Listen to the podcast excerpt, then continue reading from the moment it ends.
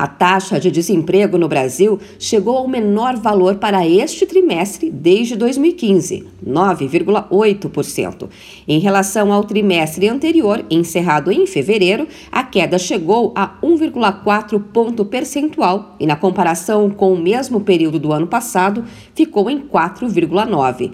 As informações são da Pesquisa Nacional por Amostra de Domicílios Contínua do IBGE.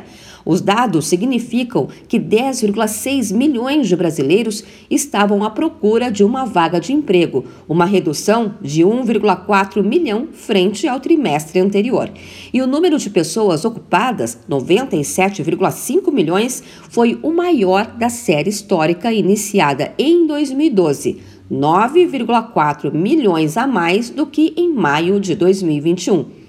A coordenadora de pesquisa por amostra de domicílios do IBGE, Adriana Berengui, disse que o crescimento expressivo foi disseminado entre os diversos tipos de ocupação e setores econômicos, mas vem acompanhando a reabertura das atividades pós-pandemia. Esse é um processo de, de recuperação desde o segundo semestre de 2021, sendo impulsionado pela sazonalidade, e à medida em que o tempo passa, né, você vai incorporando sazonalidade de outras atividades e mais recentemente, né, a volta de atividades relacionadas à prestação de serviços, né, como a educação e a saúde, né? A gente viu inicialmente lá com instrução, os serviços de tecnologia da informação, mais recentemente a indústria e depois os serviços, alguns serviços, e agora a boa performance de outros segmentos do serviço. O número de empregados com carteira de trabalho assinada no setor privado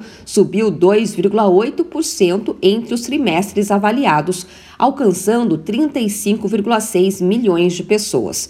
Mas o contingente com trabalho sem carteira assinada também subiu 4,3% nessa relação e 23,6% na comparação com o ano passado, chegando a 12,8 milhões de brasileiros, maior quantidade desde o início da série histórica. Já trabalhadores por conta própria somaram 25,7 milhões de pessoas. Com isso, a taxa de informalidade estável na passagem entre trimestre foi maior do que em maio do ano passado, 40,1%. De São Paulo, Luciana Yuri.